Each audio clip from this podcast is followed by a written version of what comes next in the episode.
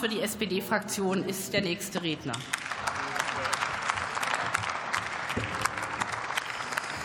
Sehr geehrte Frau Präsidentin, meine sehr verehrten Damen und Herren!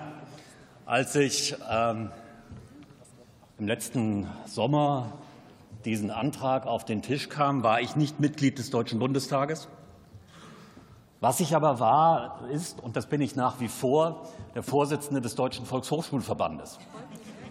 Und als meine Bundesgeschäftsstelle mir diesen äh, Antrag auf den Tisch lag und legte und fragte, was ich denn oder was nun mit diesem Antrag zu tun sei, war nach kurzer Lektüre klar, mit diesem Antrag ist gar nichts zu tun, da besteht kein Handlungsbedarf.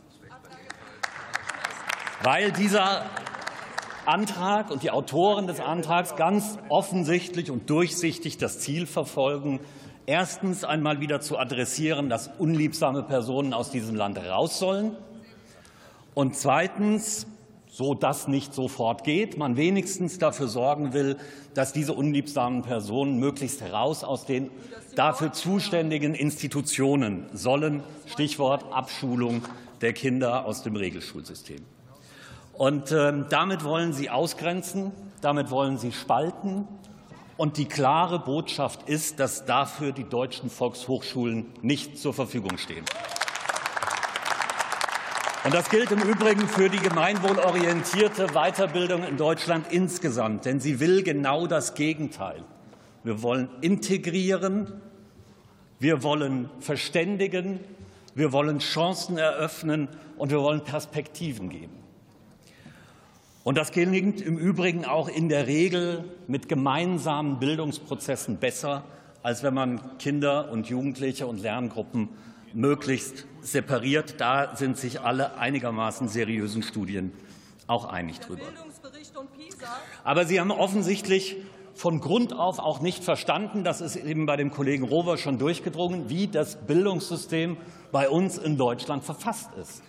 Da ist tatsächlich so, dass Sie jetzt die allgemeine schulische Bildung vermischen mit der Weiterbildung und Erwachsenenbildung. Dazu ist einiges ausgeführt. Ich verweise gerne noch mal auf die 16 Weiterbildungsgesetze, die wir haben in den Ländern. Da ist ja geregelt, was Weiterbildungseinrichtungen tun sollen. Auch der Hinweis auf die Telk geht völlig ins Leere. Darauf ist zu Recht hingewiesen worden. Braucht man nur dazu zu sagen, die Telk macht Prüfungen, keinen Unterricht. Und das ist auch genau richtig so. Ähm, äh, insofern ist sie die ungeeignete Institution für das, was Sie möchten. Ich kann nur das unterstreichen, was der Kollege Rover gesagt hat. Information aus erster Hand wäre gut gewesen. Ähm, Sie haben gerade noch mal behauptet, Sie hätten in DVV oder Telk äh, sich informiert über das, was Sie aufgeschrieben haben. Das sind Fake News. Das stimmt nicht. Ich weiß, wenn es so ist, dass es sozusagen aus dem politischen Raum Anfragen an den Verband gibt. Insofern, äh, Herr Rover, wusste ich natürlich auch, dass Sie angefragt haben. Und ich finde das ausdrücklich richtig, dass Sie das gemacht haben, weil so geht man seriös und solide vor, wenn man wissen will, wie die Dinge funktionieren. Ja, ich höre schon auf damit wieder mit äh, dem Lob von der Union. Meine sehr verehrten Damen und Herren, die 850 Volkshochschulen mit ihren fast 2800 äh, Außenstellen machen eine ganz herausragend gute Arbeit in allen Programmbereichen. Das will ich hier noch mal hinterlegen, von der Grundbildung über Arbeit, Umwelt, Gesundheit, Kultur bis hin zu Sprache und Integration und in einem weiteren Bereich auch, den ich noch mal besonders nennen möchte. Das ist die politische Bildung und die Demokratiebildung.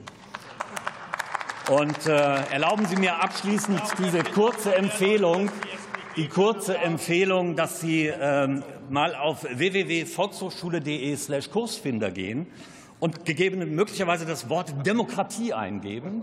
Da finden Sie über 1000 Resultate und Angebote. Da ist bestimmt auch etwas für Sie dabei. Und die Kinder lassen wir dort, wo sie hingehören, nämlich in der Grundschule. Ganz herzlichen Dank.